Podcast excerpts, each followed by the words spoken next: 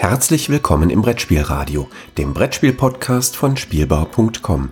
Heute eine Episode Die 2 mit Per Silvester und Yorios Panagiotidis. Herzlich willkommen zu einer neuen Folge von Die 2 aus dem Lostopf. Wie immer mit mir, Joros Panagiotidis, und dem Mann, der mir einmal Paroli bieten kann, weil er mehr Spieler hat und kennt als ich. Per Silvester. Hallo Per. Hallo, ich, kann, ich biete dir gerne ein Paroli an. Sehr gut. Schmeckt ja auch gut.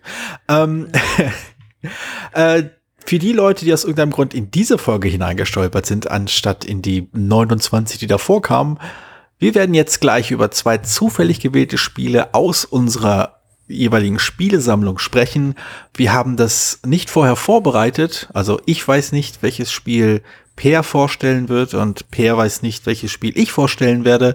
Und wir schauen einfach mal, was wir über diese Spiele zu sagen haben und ob da nicht vielleicht was Interessantes dabei am Ende herauskommt.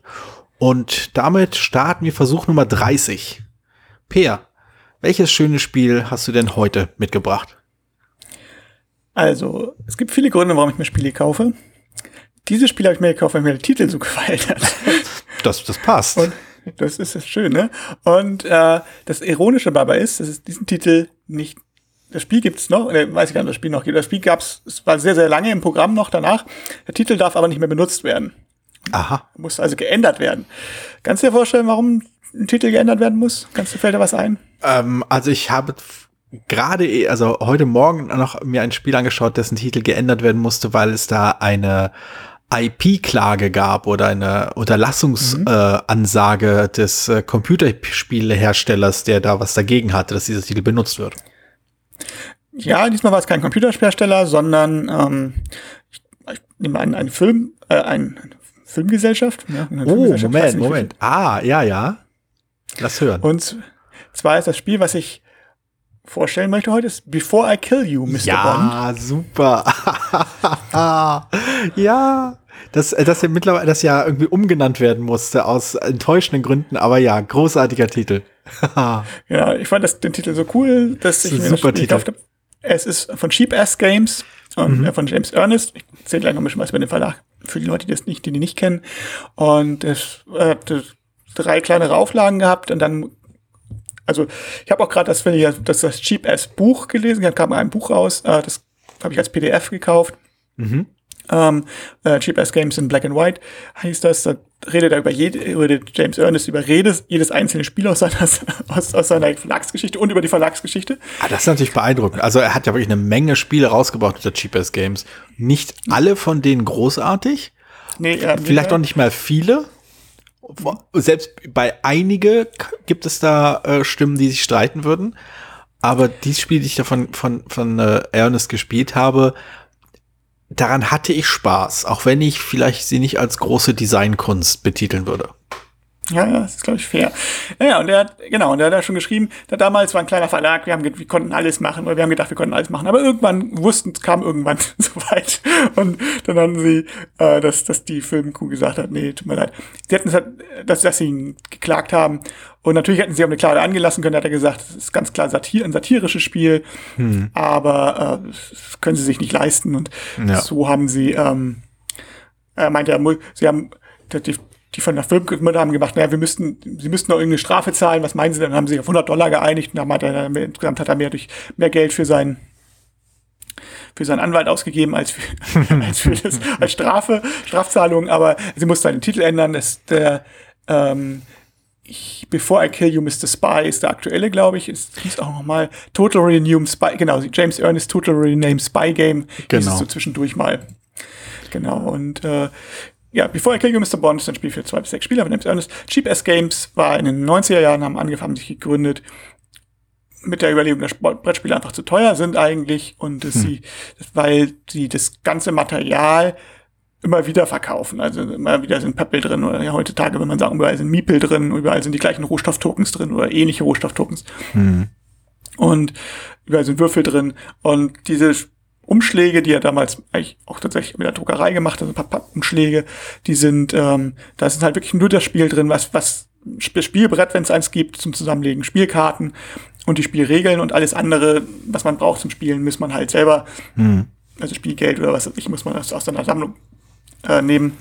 Genau, meistens reicht, wenn man ein Monopoly zu Hause stehen hatte, vielleicht noch ein Mensch ärgere dich nicht und damit hat man einen Großteil seiner, äh, kann man einen Großteil der frühen Cheapest Games Spiele auch spielen.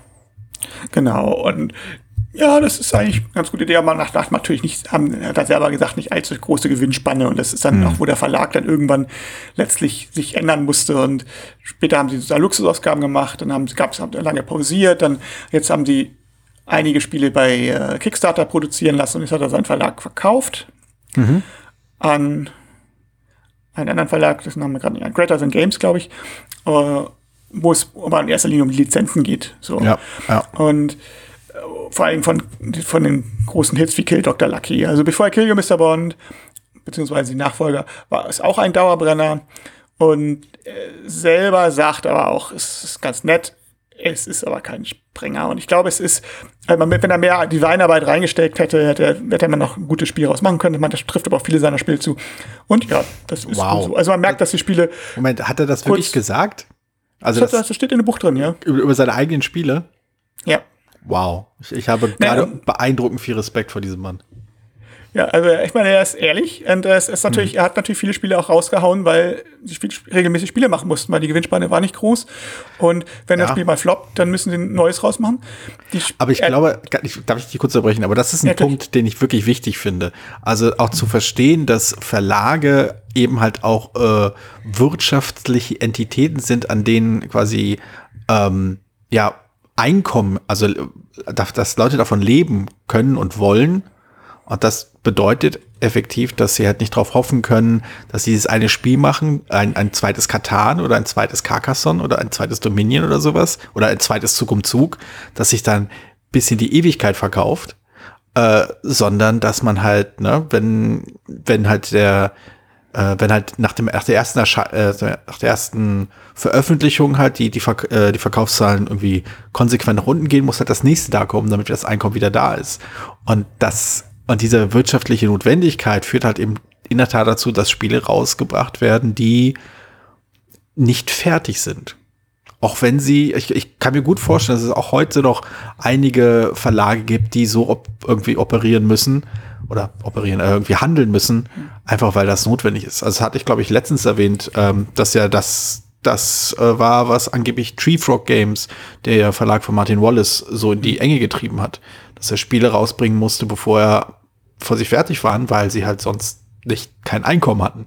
Und das, also diese, wirtschaftliche Dimension, gerade bei Spielenverlagen, finde ich halt wichtig, sich vor Augen zu halten, wenn man eben anfängt zu zetern und zu kritisieren, dass ein Spiel irgendwie nicht fertig ist oder dass das Balancing nicht durch ist und das hätte man doch noch, hätte man noch tausend zwei andere Sachen machen sollen. Die wirtschaftlichen Zwänge lassen das nicht immer zu. Nee, nee, zweifellos, gerade bei so einem gerade so einem Kleinverlag auch, oder der, der sozusagen, also es sind, das Kleinverlag ist, glaube ich, drei Leute hatten die, sogar vier Leute hatten sie zwischendurch angestellt. Das heißt, da hängen dann auch Leute dran. Und so ein Spiel produzierst du ja auch nicht von heute auf gestern, sondern musst es ja einen Vorlauf haben. Gerade wenn es, also so ein bisschen getestet werden muss es ja schon und so. Das ist ja auch das Problem, was professionelle Autoren haben. Es nützt mir nicht, wenn ich jetzt, wenn ich jetzt kein Spiel habe, was, was, was ich, was mich für die nächsten zwei Jahre ernährt, Ja. wenn mein nächstes Spiel erst in, in drei Jahren rauskommt. Wenn ich, also Ja. ich muss sozusagen eigentlich jedes Jahr einen Verlag untersch also mindestens ein Spiel unterschreiben, also eigentlich mehr. Kommt drauf an, weil wie, wie viel sich dann abschneidet. Also ich könnte da sowieso nicht von meinen Spielen leben, außer ich ähm, ja höchstens auf einem ganz niedrigen Le- Level. So definitiv nicht so viel, wie ich mit meinem normalen Arbeit verdiene.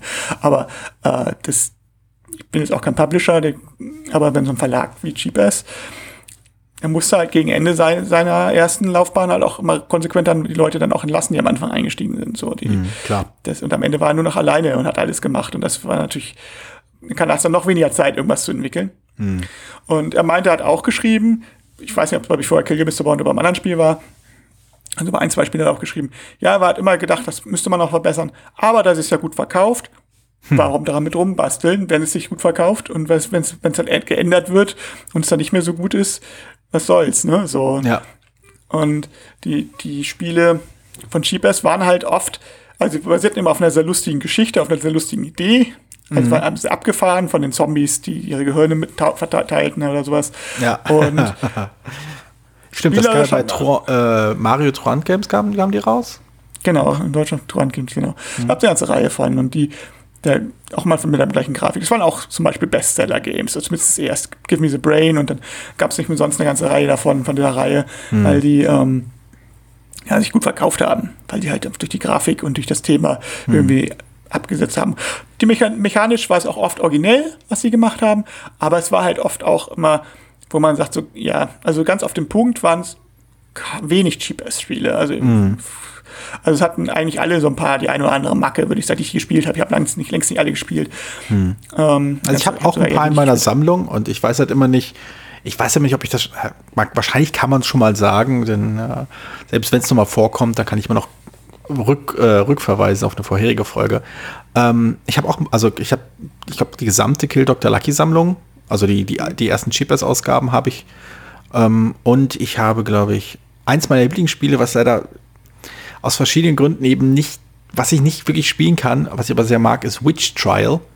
Äh, da geht es um eine, äh, um eine Gerichtsverhandlung, in dem halt, in dem man als, als äh, entweder Verteid äh, Verteidiger oder Ankläger halt äh, vor Gericht geht, um äh, eine Frau zu beschuldigen, eine Hexe zu sein. Und das ist im Großen und Ganzen nur so ein Kartenspielmechanismus, dass man versucht, Karten zu spielen, um seinen Wert zu erhöhen. Aber auf den Karten stehen dann so lustige Effekte drauf, wie diese Frau kann lesen, ohne ihre Lippen zu bewegen. Und ah, demnach ist sie halt also eine Hexe. Oder ähm, dass ich trägt Hosen oder sowas. Also das ist zum Teil schon sehr satirisch äh, und auch sehr unterhaltsam und lädt halt zum Rollenspiel ein. Und ich finde, das ist auch bei ähm, Before I Kill You, Mr. Bond, ziemlich im Vordergrund. Dass man halt eben diesen, diesen, diesen äh, Bond-Bösewicht-Monolog hält. Genau, also ich habe doch gar nicht gedacht, was Spiel eigentlich geht. also die Spieler spielen äh, ähm, also praktisch bö super böse Wichte und bauen ihr Lair, also ihr, ihr, wie heißt das auf Deutsch, also ja. ihre Basis, ihre geheime genau. Basis, ja. ihr Versteckversteck auf, die dann bestimmte Punkte wert ist, äh, wert sind. Und man kann, wenn man dran ist, Karten spielen, Sp Spione spielen von, von, seiner eigenen Hand oder auch von einer anderen Hand, wo man aber nur weiß, also man weiß, welche Karten Spione sind, man weiß aber deren Wert nicht. Und man kann die auf ein eigenes Leer, also auf ein eigenes äh, Versteck spielen oder man kann sie auf ein gegnerisches Versteck spielen. Und wenn der Wert äh, des Spions niedriger ist als das Versteck, dann wird der Spion halt gefangen. Sonst macht er das halt kaputt. Und das Entscheidende bei dem Spiel ist, du kannst jetzt, wenn du den Spion fängst, kannst ihn einfach töten, dann zählt er seine Punkte, aber du kannst die Punkte verdoppeln. Und indem du ihn halt ähm, verhöhnst, indem du die Geschichte erzählst. Bevor mhm. ich dich töte, Mr. Bond, erzähle ich dir genau. all meine Geschichten und so. Oder wie man es halt aus den James klassischen wie James Bond-Filmen sozusagen kennt. Das Oder, James Bond-Klischee nennen wir es mal. Das James Bond-Klischees, ja. Und dann, äh, das besteht aber die Gefahr, dass der Spion entkommt, wenn nämlich jemand anders äh, eine ähnliche Karte hat wie die Verdopplerkarte, die man spielt. Hm. Aber wenn man verdoppelt, kriegt man doppelten Punkt, man kann ihn dann aber nochmal verdoppeln. Man kann also mehrfach je mehr man riskiert, also ein Push-Your-Luck-System im Prinzip. Ja. Und ja, es ist okay, sage ich mal. Ich fand's, hat ein bisschen daran mal gescheitert, dass man, also man muss, es kann passieren, dass man halt doch sehr auf die, dass man einfach die gegnerischen Leers kaputt macht und nicht so sehr davon Spione zu fangen und dann ist das Spiel nicht so super doll. Ähm, da ist okay. Es ist, genau, ich habe es ist halt so wie viele, wie viele, wie viele Cheap-Ass-Spiele. Es ist halt so, es hat eine witzige Idee, es ist nicht schlecht, aber es ist auch nichts, was ich jetzt sagen würde, wow, es ist jetzt besonders gut designt oder so. Genau, also es fehlt ein klein wenig der Fokus. Also der, der, die Mechanismen versuchen quasi sich um äh, das um herum aufzustellen, was eigentlich Spaß macht. Was halt Spaß macht im Spiel, ist halt, wie der Titel schon sagt, diesen Monolog abzuhalten und äh, zu sagen, ach, bevor ich sie töte, Mr. Bond, lassen Sie mich noch erklären, wie und tralala und überhaupt. Und das ist halt witzig. Also wenn man dies, gerade dieses Theatralische mag, wenn man halt, wie ich zum Beispiel auch äh, gerne groß äh, äh, so ein bisschen hier, ich will es nicht Schauspieler nennen, aber so ein klein wenig hier ähm, so ein bisschen Aufbausch am Spieltisch, dann äh, ist so ein Spiel natürlich super. Das Problem also die Schwäche an dem Spiel, wie ich sie auch in Erinnerung habe, ist halt, dass die Mechanismen eben andere äh, Anreize setzen. Eben sowas wie hier, du kannst hier vielleicht ein bisschen riskieren und hier kannst du Sachen kaputt machen, hier kannst du Punkte sammeln. Und das äh, ist halt nicht das, was Spaß macht. Das ist das, was das Spiel von den Mechanismen eigentlich ist. Aber Spaß macht halt eben den äh, Bond-Bösewicht zu mimen. Diese bescheuerten Monologe zu halten, die man sich dann quasi ausdenkt. Also es gibt so ein anderes Spiel, das in ähnlichen Humor aufbaut, aber auch äh, eine ganz andere Richtung geht. Äh, Nefarious von Donald Vaccarino, dem, mhm. dem Mann, der Dominion gemacht hat. Ähm, da spielt man auch super Bösewichte und man muss irgendwas bauen.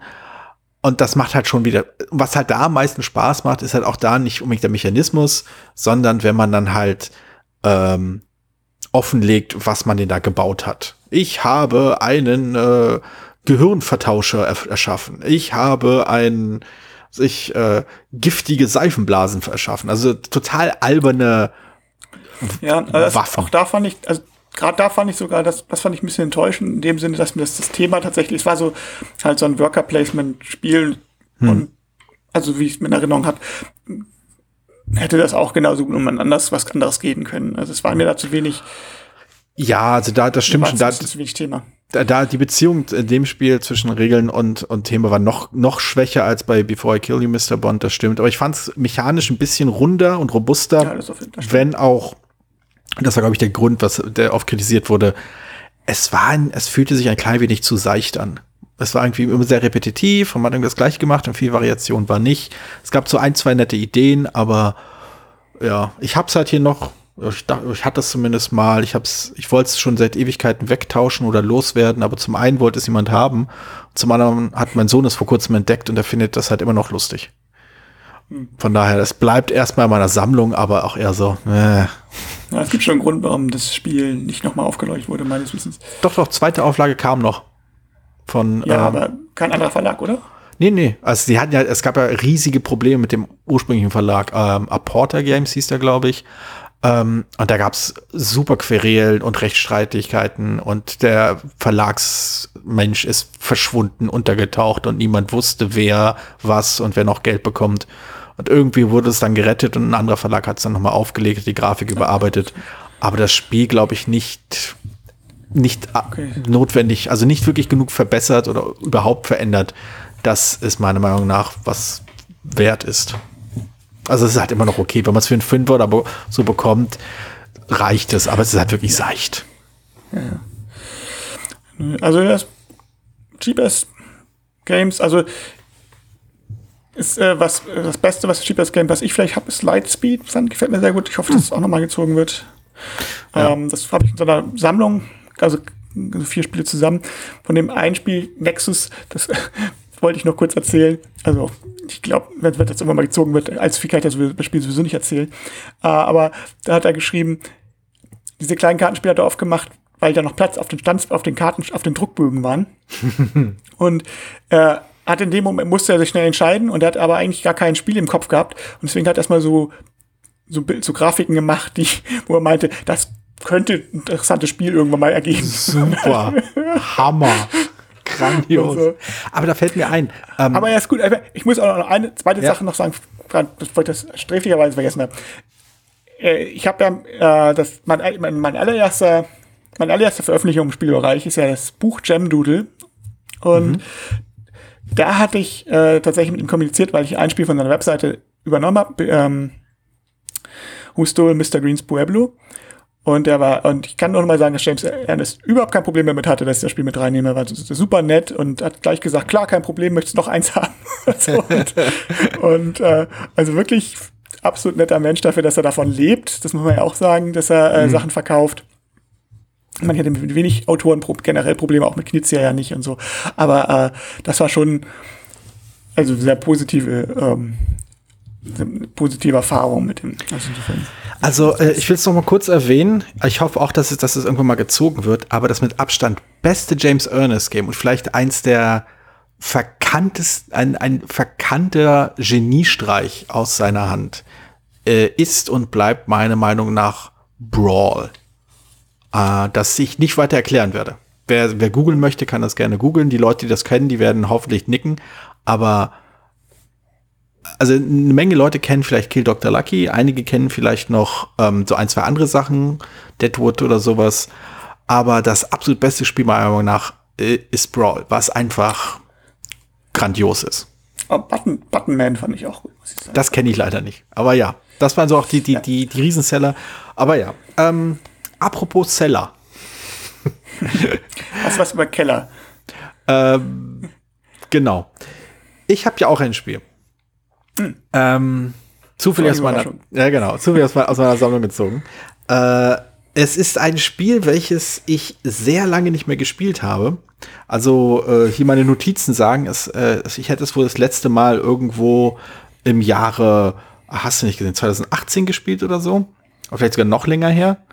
Ähm, Ich will jetzt nicht sagen, wann ich bevor er Kill You, Mr. Bond äh, zum letzten Mal gespielt ja, habe. das ist, das, das bei mir auch noch Ich länger. glaube, da habe ich noch nicht mal in Berlin gelebt. Ähm, also ich glaube 2018 stimmt nicht ganz. Ich bin mir recht sicher, dass ich das danach noch mal gespielt habe. Ich habe es nicht eingetragen. Ähm, der Grund, weshalb ich es sehr selten gespielt habe und wahrscheinlich wird es auch noch ein bisschen dauern, bis ich es noch mal spielen werde, ist, dass es ein Zweispielerspiel ist und ich diese leider sehr, sehr selten spielen kann. Ähm, es ist ein äh, Zweispielerspiel mit einer, wie ich finde, sympathischen grafischen Aufmachung, trotz eines nicht so sympathischen Themas. Um, und diese Diskrepanz ist halt schon auffällig. Äh, aber es passt ein klein wenig zu deinem Titel, weil äh, da geht es auch ums Morden oder in dem Fall eher ums gemordet haben. Und es handelt sich um Jetzt, jetzt darf ich die beiden nicht verwechseln. Ist mir so, das ist mir schon mal passiert, als ich äh, einen der beiden, äh, der beiden ähm, Autoren interviewt habe vor Ewigkeiten. Äh, und zwar habe ich, äh, das ist nicht von Bruno Faiduti, es ist von Bruno Catala. Und äh, ich glaube Ludovic Montblanc äh, oder Monteblanc oder wie auch immer man heißt. Ähm, und das Spiel ist äh, Mr. Jack. Ein Zweispielerspiel, bei dem es darum geht, herauszufinden, welcher der Figuren, die sich da auf dem Spielbrett befinden, äh, Jack the Ripper ist. Und, äh, oder halt, wenn man die andere Partei spielt, äh, es irgendwie zu schaffen, dass der Inspektor die falsche Person beschuldigt oder nicht bemerkt, dass der tatsächliche Jack the Ripper soeben den Tatort oder den Stadtteil verlassen hat. Es ist, äh, ja, es ist schon ein bisschen älter her. Ich habe mir irgendwo mal dann noch die Erweiterung geholt, die ich, und das kann ich mir stolz behaupten, nicht ein einziges Mal ausprobieren konnte. Ähm, es ist ein Spiel, das wir, das ich damals noch äh, Partnerin gespielt habe, eine Zeit lang, aber wir haben irgendwann dann damit aufgehört, weil wir das sehr anstrengend fanden. Ich muss das, ich muss aber einschränkend sagen, nachdem ich das Jahr äh, später wieder gespielt habe, ist mir halt wirklich aufgefallen, dass sich mein Spielverständnis, also wie gut ich Spiele verstehe und wie, und auch wie äh, intuitiv ich Spiele verstehen, spielerisch verstehen kann, aber halt auch meine, meine, sagen wir mal, meine Geduld, was das Erlernen von Spielen angeht, geändert hat. Nachdem ich das letzte wieder gespielt habe, habe ich mich nicht mehr so überfordert gefühlt von dem ganzen Logikpuzzle, was sich da äh, vor einem ausbreitet, was, was, was man so präsentiert bekommt. Also kurze Aufhänge, man hat da dieses, dieses Spielbrett und es befinden sich verschiedene Figuren da drauf und man versucht die Figuren nach einem mehr oder weniger engen, äh, nach einer engen Regelvorgabe auf dem Spielbrett zu bewegen und dabei versucht man sie so zu positionieren, dass sie gesehen werden. Und gesehen wird man, wenn man neben einer äh, direkt angrenzend an einer Lampe steht oder in direkter Sichtlinie, nee, direkt angrenzend an einen anderen Spieler, so rum. Und, äh, und dann nach diesem, ja, äh, die ganz einfach binären Verfahren sagt dann halt der Jack the Ripper-Spieler von wegen, ja, Jack wird jetzt gerade gesehen, dann kann man schon mal alle Leute ausschließen, die eben nicht neben einer Lampe stehen oder nicht direkt neben einer anderen Figur stehen. Ähm, oder man sagt, ja, äh, Jack wird nicht gesehen, da kann man all die Leute au äh, ausschließen, die eben direkt neben einer Lampe stehen oder direkt neben einer anderen Figur. Und so versucht man sich innerhalb äh, von acht Runden rauszukriegen, wer denn die Jack the Ripper Person ist, die zu Beginn des Spiels zufällig gewählt wurde. Und ähm, ja, also die, die, die logischen Verschränkungen, die dann stattfinden, dieses, wenn das gilt, dann gilt das nicht. Und wenn ich mich hier, hier, wenn ich die Person dort positioniere und ich weiß, dass dieser, äh, dass mein Gegenspieler gleich diese Figur bewegen kann. Diese verschiedenen Verschachtelungen fanden wir damals, als es rauskam und wir das gespielt haben, nach einiger Zeit ziemlich äh, überfordernd. Das ist jetzt bestimmt schon zehn Jahre her. Und als ich jetzt wieder kurz, kürzlich gespielt habe, habe ich schon gemerkt, dass ich damals Schwierigkeiten damit hatte, aber jetzt besser damit zurechtkam. Und das fand ich äh, interessant. So einfach so zu merken, dass man irgendwie bestimmte Arten und Weisen, wie man, die Art und Weise, wie man halt quasi auf ein Spiel schaut und wie man, äh, wie man die Situation quasi im Kopf verarbeitet und analysiert, wie sehr sich das halt doch ändern kann am gleichen Spiel. Ich weiß nicht, ob du so eine Erfahrung schon mal gemacht hast. Ja, ich überlege gerade. Also, ja, also gut, dass man generell besser spielt, besser wird mit Spielen oder so, das ist, denke ich, normal. Also ich, ähm, nun spiele ich schon sehr, sehr lange und hm. regelmäßig. Äh, ich merke eher, dass ich mehr Probleme habe mit Regeln, als ich früher hatte. Das liegt daran, dass ich, dass ich so viele lese oder dass ich schneller lese oder dass ich nicht mehr so viel aufnehmen kann. Äh, oder dass sie komplizierter werden, die Spiele, ich weiß es nicht. Hm. Ähm, aber ja, sicher, also na, keine Ahnung. Also ich habe schon als, als Student halt auch schon viele sehr große Schwergewichte gespielt. Mhm. Da ist ja, eigentlich war ja, da konnte es ja nicht schwer genug sein, so ungefähr. Also das war ja noch so. Das ist eine lustige Phase, die man, die man als Spieler durchlebt, ne? Die Phase hatte ich halt auch eine Zeit lang. Und jetzt bin ich ja eher, dass es wieder einfacher sein muss. Und ich weiß ich nicht, ich gehe dann vielleicht auch Spielen aus dem Weg, die also von den Regeln her nicht, nicht so klar sind. Also, hm. ich, also wenn ich merke, so ein Spiel, das, das, das, das, ist, das ist so ein sehr, sehr komplexer Euro. Hm. Das reizt mich nicht. Also mich da, mich da durchzufriemeln und mit, also es können sicherlich machen sie mir Spaß, wenn ich dann mich zunächst dann doch tue oder so. Aber es gibt genug, eine ganze Reihe Spiele, wo ich gesagt habe, oh, da habe ich gar keinen, also ich denke gerade an die, ich komme gerade auf den Namen nicht, dieses eine Zaubererspiel da mag Tricerion. Genau, richtig, danke schön. Mhm. Tricerion zum Beispiel. Ich finde das Thema total klasse, aber als ich darüber gelesen habe, ist eigentlich so, sprich, ist so, oh Gott, das ist 10.000 Regeln zu lesen oder zu lernen, ja. habe ich keine Lust. Ja. Ähm, so Detektion, wenn das Spiel selber sonst klar ist, also wenn die Regeln nicht so schwierig sind, dann stört mich das eigentlich nicht, wenn das Spiel so ein bisschen verkopft ist. Also ich sehe, diese Krypte zum Beispiel hat ja keine schweren Regeln, hm. ist aber zumindest mit, zu dritt mit mehr Spielern ist das witzigerweise ja nicht ganz so hirnverzwirrend, wenn man mhm. dann mehr, das, mehr so ein Wettspiel draus macht. also, ja. so eine, als wenn man versucht, alles zu lösen. Aber wenn man mit den Spielen zum Beispiel, ist es sehr hirnverzwirrend, aber es, das macht mir irgendwie Spaß. Ja, ja. Und äh, na, sicherlich, vielleicht, das konnte ich nicht als, als Jugendlicher nicht, aber jetzt mittlerweile, da habe ich da kein Problem mehr mit. Ich finde halt, weil, ja fällt mir jetzt so kein Beispiel jetzt spontan ein, wo ich sagen würde, das hatte ich, das hat mir früher ganz große Probleme bereitet und jetzt nicht mehr. Höchstens, weil ich irgendeine Regel falsch verstanden habe oder so. Also ich glaube, das, was, was ich hier ganz spannend fand bei Mr., also mit meiner Erfahrung mit Mr. Jack, ähm, ist das, also das sind eher so die frischeren Erfahrungen, so ganz am Anfang, das, da weiß ich nicht, ob ich diese Unterscheidung da schon so erkannt habe. Aber so die frischeren Erfahrungen, äh, die ich mit dem Spiel gemacht habe, war, dass es, äh, dass der Deduktionsanteil zu Beginn äh, also in den ersten Runden noch ein bisschen präsenter ist, aber das Spiel dann mehr oder weniger nahtlos in ein Bluffspiel übergeht. Hm. Also ich meine gar nicht mal im Rahmen einer Partie, sondern eher, meistens spielt man so ein Zwei-Personen-Spiel mit der gleichen Person und auch quasi über einen längeren Zeitraum immer wieder mal. Und ich habe den Eindruck, dass in den ersten Runden, die ich das mit jemandem gespielt habe, da war der Deduktionscharakter noch stärker vorhanden. Da hat man eher versucht rauszukriegen, ja, welche der Figuren ist das denn nun? Bis sich dann so ein klein wenig so ein Gespür dafür ergeben hat, wie man bestimmte, welche Züge sich dann immer gut anbieten, welche Eröffnungen man machen möchte oder welche Situation man wie handhaben will. Und wenn halt diese Grund, äh, diese Grundkompetenz für das Spiel vorhanden ist, also die Grund, äh, Grundpfeil dieser deduktiven Möglichkeiten im Spiel, dann geht es halt los, dass man versucht, den Gegenspieler zu bluffen. Das, mhm. also auch, das ist auch im Spiel so angelegt. Dass, es gibt halt einzelne Mechanismen, es gibt eine Rolle, die ausdrücklich dafür da ist, eben Unklarheit irgendwie verwir für Verwirrung zu sorgen. Eben die, die eindeutige Deduktion zu reduzieren.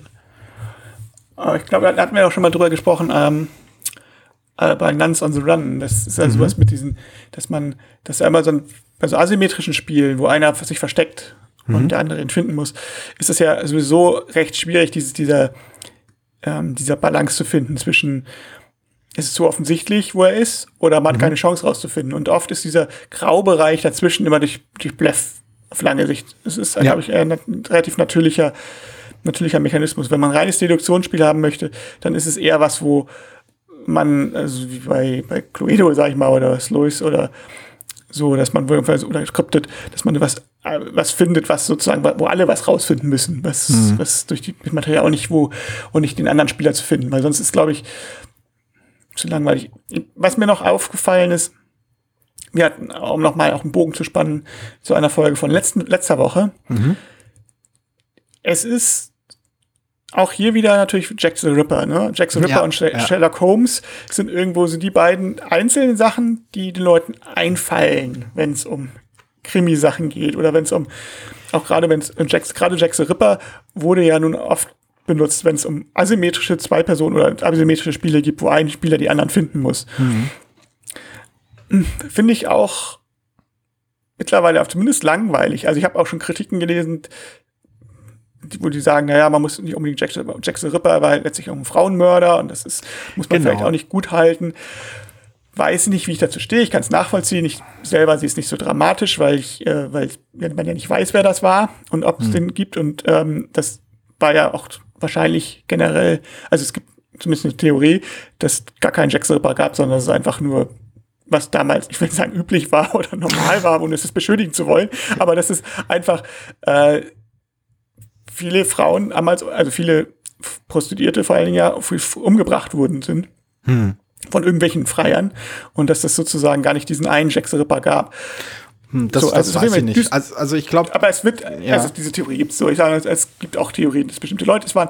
Ich will es auch gar nicht, kann ich jetzt gar nicht so vertiefen, aber es ist, äh, ich, also ich kann nachvollziehen, warum dieses Thema ähm, kritisch gesehen wird.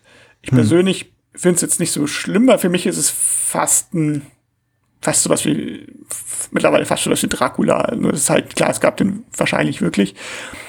Aber ich habe da keinen direkten Bezug zu. Es ist eine mysteriöse Figur, den keiner kennt. Ich, genau, ich glaube, das wird bei dem Spiel schon- auch so ein bisschen auf die Spitze getrieben. Also du hast ja konkret diese Vermischung von Realität und Fiktion. Also die, Mor die Morde fanden ja tatsächlich statt. Ähm, und das, und ob jetzt nun eine Person dafür verantwortlich war oder nicht, ist jetzt vielleicht nicht so wichtig. Aber zumindest die, selbst wenn es halt nur die Kunden, eine, wenn, wenn Jack äh, nur eine Kunstfigur war, die halt von irgendwelchen Leuten so zusammenfabuliert wurde, um diese Mord, diese Morde zu erklären, hast du halt mit Sherlock Holmes eindeutig eine fiktive Persönlichkeit und die siehst du in diesem Spiel vermengt. Du hast halt, äh, du hast halt Mr. Jack, den du halt jagst, aber halt die Figuren, die hier auftauchen, sind halt alles fiktive Persönlichkeiten. Zum Teil aus den, aus der Sherlock Holmes Reihe, irgendwelche Figuren, die aufgetaucht sind, äh, und zum Teil, glaube ich, halt einfach so ausgedachte Figuren eben. Und das finde ich ganz, ähm, das finde ich halt auch interessant.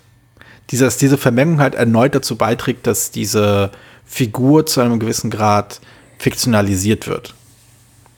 Und es stimmt natürlich, wie, also wir haben aus verschiedenen Gründen eine ziemliche Distanz, sowohl äh, kulturell als halt auch zeitlich, als auch räumlich, äh, als auch wahrscheinlich, als auch mit hoher Wahrscheinlichkeit auch psychologisch. Haha. ähm, deswegen tangiert uns das alles so gar nicht. Aber ich verstehe halt durchaus ähm, den Einwand, dass man sich denkt, so, dass man das vielleicht auch nicht ganz so unter den Tisch kehren sollte. Das hatten wir in der letzten Folge auch so ein bisschen gesprochen, dass gerade im französischen äh, Sprachraum der Umgang mit äh, sensibleren Themen auch gerne mal unsensibler angegangen wird. Und eine reale Mordserie quasi als ja. genau als Ja, ja, stimmt schon. zu, zur Fiktion zu, zu verarbeiten, die man einfach da, da, dazu, Sachen dazu packt, ist halt schwierig. Ich meine, wenn wir jetzt dann irgendwie, also in 70 Jahren, okay, also ich sag mal 70, sonst ein bisschen mehr, ähm, Charlie Hebdo. äh, ja, weiß ich, gibt's gibt's dann irgendwie, äh, da, gibt's halt irgendeine Mordreihe halt aus die die aus, aus den letzten 40 Jahren, aus den letzten 20 Jahren Olaf Palme. oder so, ähm, die, die dann quasi mit, mit fiktiven Charakteren zusammengewürfelt werden, die dann zusammen halt in einem Spiel auftauchen. Da würde man sich auch, JFK. genau, die gab's ja nicht, weiß man ja. Ähm, Ja, also ist ja, kann man ja durchaus, könnte, ich meine, Mordserie fällt mir jetzt keine ein, aber berühmte ähm, oder mysteriösen Genau. Morden, Olaf, Olaf Palme oder JFK oder sowas, wo man dann sagt, uh, das, ist- das wird jetzt hier Genau. Inspektor Also die- Poirot rausfinden. Genau, war. genau, Das genau. Das, das, Oh. wird, das wird jetzt äh, Haus rausfinden. Haus, äh, Dr. Haus Dr. wird das jetzt äh, quasi lösen. Also dieses ganze, dieses ganze Durcheinander.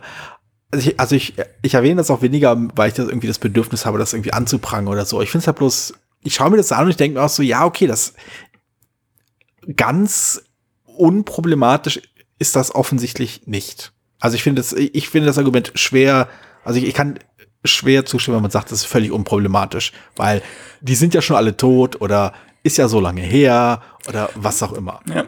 Ja, Aber stimmt schon, stimmt schon. ich verstehe Also, halt- bei, ja. bei dem Spiel ist sicherlich dadurch durch diese fiktionale Mischung finde ich das vielleicht sogar fast kritischer als jetzt bei sowas wie Akte Wildscheiper oder sowas, wo man denkt, das ist vielleicht noch ein bisschen realisch, reeller dargestellt. Ich weiß es Hm. nicht. Das ist bald auch die Frage, wenn sie es sowieso schon fiktionalisiert haben, warum nehmen sie da nicht einen Fiktion, fiktionellen Mord oder fiktionellen Täter? Ich meine, es, Also ich bin mir es muss ja nicht mal Moriarty sein, Ja. aber es könnte ja, äh, weiß nicht, das, äh, es gibt ja nun auch, wir hatten ja schon drüber gesprochen, es gibt ja nun beileibe genug, gerade aus der Zeit, andere Alternativen. Das ist aber ein guter Äh, Punkt. Dorian ich- Gray nimmt oder Ja, was weiß ich. Aber das ist eigentlich ein sehr guter Punkt, weil jetzt, wo ich darüber nachdenke, es gibt überhaupt keinen Grund hier, äh, den Bezug auf Jack Silver zu ziehen, außer in der, der Vorstellung, dass man damit äh, eher was, irgendwie das, das verkaufsfördernd sein sollte. Man hätte genauso gut Moriarty nehmen können. Ich glaube, Oder Moriarty. das, das Phantom der Oper. Ich meine, Moriarty gab es wahrscheinlich einfach zu oft. Phantom, Phantom der Oper übrigens äh, wurde, war die nächste, war der Nachfolger zu Mr. Jack. Also Mr. Jack gab es noch eine Nachfolger Mr. Jack in New York, wo das, wo das Spiel ein bisschen verändert wurde. Und Phantom der Oper hat, das, hat auch eine ähnliche Idee genommen und hat wirklich Phantom der Oper quasi als Hintergrund gewählt. Ähm, ja, also die Entscheidung hier irgendwie äh, Bezug auf Jack the Ripper zu nehmen, ist schon, sei es auch bloß indirekt, ist halt, also je mehr man drüber nachdenkt, umso, umso schwieriger finde ich sie zu erklären. Also, aber ja, warum denn? Es ja, also hätte, man hätte es ja auch Holmes nennen können. Man muss es ja nicht unbedingt nach dem Mörder benennen. Hätte auch gesagt, äh, Holmes, die Jagd nach irgendwas. Also ich glaube, um mal wieder auf, auf Verlage, Verlagsstrukturen und so weiter drauf zu gehen, das hat, denke ich, ganz klar, damit es gibt sehr, sehr viele Sherlock Holmes Spiele und äh, Holmes und Watson und Holmes und weiß was ich und Mo Holmes und Moriarty und deswegen Jack gibt's natürlich auch ein, zwei, ein paar, Ja. ähm, aber bei weitem nicht so viele. Und ich weiß nicht, ob Jack, das andere Jack-Spiel, wie heißt das? Äh, gerade noch immer auf dem Markt war gleichzeitig. Und ähm, insofern, also das wird der Grund gewesen sein. Aber ab jetzt weiß ich halt auch Ja. nicht, ob der Verlag, ob der Verlag jetzt für den für das Thema selbst zuständig war oder ob das der Autor gemacht hat. Ich, ich hoffe, es war der Verlag, weil in dem Sinne, weil es weil ich von den Autorenpaar eigentlich relativ viel halte, so, was, was Kreativität betrifft. Und aber ähm, thematisch ist es faul. Also Ja. ich, ich, ich sag, ich, ne, ich lehne ein bisschen, ist ein bisschen blöde, weil ich ja nun selber Autor bin. Und ich sage natürlich, okay, ich, ich, und ich versuche irgendwie Themen zu wählen, die noch nicht so oft da waren. Äh, und man könnte mir das auch immer sehr gut als ähm, Eigenlob auslegen und sagen, naja, ich klopfe mir selber auf die Schulter und sage, die anderen sind halt blöd, die das nicht so machen wie ich. Das ist ein bisschen schwierig, aber äh, rein als Spieler, also ich, ich mache das halt auch deswegen, weil, weil mich halt diese, dieses ewig immer dasselbe einfach echt langweilt. Und Ja. ich glaube, ähm, Gut, aber ich glaube, um, um das mal vielleicht auch so ein bisschen, ähm, wie soll ich sagen, äh, also vom Thema, zynischer zu betrachten. Ich meine, Cheap S hat dann genau das Gegenteil gemacht. Die haben nur wirklich abs abs abs komplett abgefahrene Themen, wo man Ja. denkt, so, Das ist wahr. ist das, ist das bananigste Thema fast. Also ich glaube, ähm, man muss sich vielleicht auch ein bisschen vor Augen halten, ähm, so ganz banal gesprochen, äh, dass diese feinere Betrachtung eines Themas jetzt nicht das, das, äh, das, das Genre seit Beginn begleitet. Es ist ja nicht so, dass, dass wir seit, seit den 90ern oder schon vor den 90ern so einen, einen, einen feinen Blick, dass das als Spielkäufer oder Spieler so einen feinen Blick auf die thematischen Verflechtungen werfen. Das ist halt auch diese Sensibilisierung für bestimmte Thematiken ist halt eine Entwicklung, die überfällig war, aber die jetzt auch nicht so viele Jahre schon vorhanden ist. Also ich meine, wir haben, wir haben bestimmt schon mal über, äh, ich meine, wir haben schon mal über Archipelago gesprochen und ähm, das hat ja durchaus ein komplexes, also durchaus ein schwieriges Thema. Ja, ganz, ganz, also letztlich kommt es natürlich, es ist halt von den German Games, Euro Games, ne, wie sie später mhm. hießen, abgeleitet. Und da war, wurde auch von den Verlagen, gerade auch in Deutschland, von vielen Verlagen kommuniziert, das Thema ist egal. Es wird, mhm. es hieß ja sogar teilweise in, in, in Autorenkreisen, ach, das, das, das, das Thema, ähm, also einige Autoren haben gesagt, das ist ja völlig egal, das macht der Verlag sowieso. Wolfgang mhm. Kramer hat immer gesagt, seine Themen wurden eigentlich fast, eigentlich fast oder nie, ich glaube sogar gar nicht geändert, weil er da schon so ein bisschen Wert drauf gelegt hatte, dass er ein bisschen guckt, was für Themen er macht. Ne? Mhm. Aber ähm, wenn man jetzt so ein Spiel wird mit Mr. Jack, man sagt, ich habe ja diesen, ist, ist, ja wahrscheinlich vom Mechanismus eher orientiert und das einfach mal so ein, oder zumindest so, ich, klar, ich will jetzt ein asymmetrisches Zwei-Personen-Spiel machen, wo der eine den anderen suchen muss. Und da lag der Schwerpunkt äh, sicherlich nicht bei der Entwicklung auf der Themenfindung. Das ich meine, mechanistischen Arbeit. Ich meine mal gelesen zu haben, dass, äh, dass das halt schon in dem Bereich anfing. Aber ich, ich krieg's nicht mehr zusammen. Ich möchte ja nichts Falsches sagen. Ich, äh, es, also ich glaube, die Entwicklung war nicht völlig themenfrei. Aber, nee, das nicht, aber es, was, was ich meine, ne, sie haben gesagt, so, genau. wir wollen jetzt ein asymmetrisches Zwei-Personen-Spiel machen. Was nehmen wir da als Thema? Und da haben sie jetzt nicht lange recherchiert, sondern mhm. gesagt, nehmen wir Mr. Jack, also nehmen wir Jack the Ripper, das passt, oder Sherlock Holmes, oder beide. Oder genau, so. genau.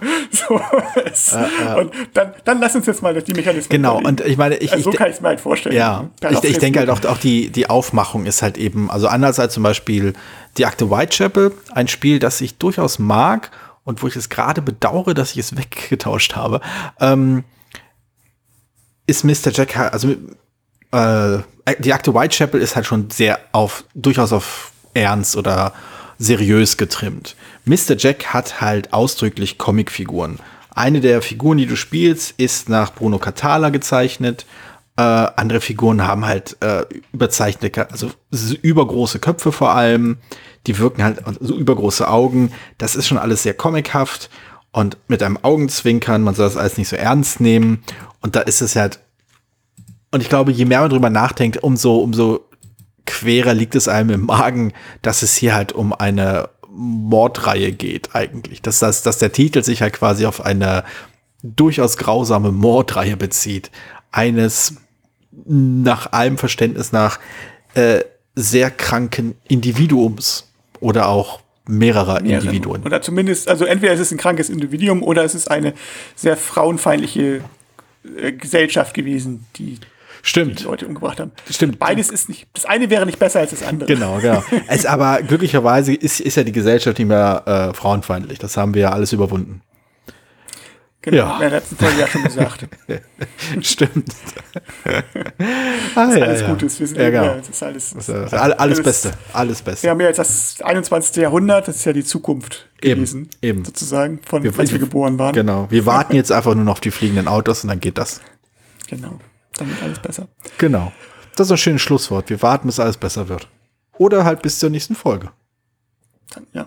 Vielleicht ist da ja schon alles besser, wer weiß. Eben, eben. Vielleicht ist das schon alles wieder gut. ja, gut. Dann haben wir wieder klar. ordentlich überzogen. Ja. Wir, wir, sollten uns einfach, Och. wir sollten einfach aufgeben. Andere Spiele wählen. Genau, genau. Das nächste Mal nehme ich einfach ein kürzeres. Vielleicht Twilight Imperium. Schreibt einfach in den, schreibt einfach mal in den Slack, ob es okay ist, dass wir überziehen oder lieber nicht. Ja, oder ob ihr euch dann quasi die ganze Zeit auf dem, äh, auf dem Klo einschließen müsst, um den Podcast noch zu Ende zu hören. Nicht, dass ja, mir das jemals passiert. Drei, das sowieso immer nur, ein, nur, nur hört, wenn ihr mindestens eine Stunde Auto fährt, dann ist es auch egal. genau. okay, cool. Dann äh, sprechen wir uns demnächst für Folge 31. Genau. Fantastisch. Bis dann. Alles klar. Bis dann. Vielen Dank, dass du diese Episode Brettspielradio D2 gehört hast. Falls du dich mit uns austauschen möchtest, dann findest du uns auf Twitter. Peer unter König von Siam, Jorios unter Joe Dizzy und Jürgen unter spielbar.com. Außerdem gibt es eine tolle Community rund um das Beeple Brettspiel Blogger Netzwerk. Hier nutzen wir Slack, eine kleine App für den Austausch mit Hörern, Lesern und Zuschauern. Falls du ebenfalls dazu stoßen möchtest, sende einfach eine E-Mail an info@spielbar.com, dann senden wir dir einen Einladungslink zu. Bis bald, wieder hier bei Brettspielradio die 2.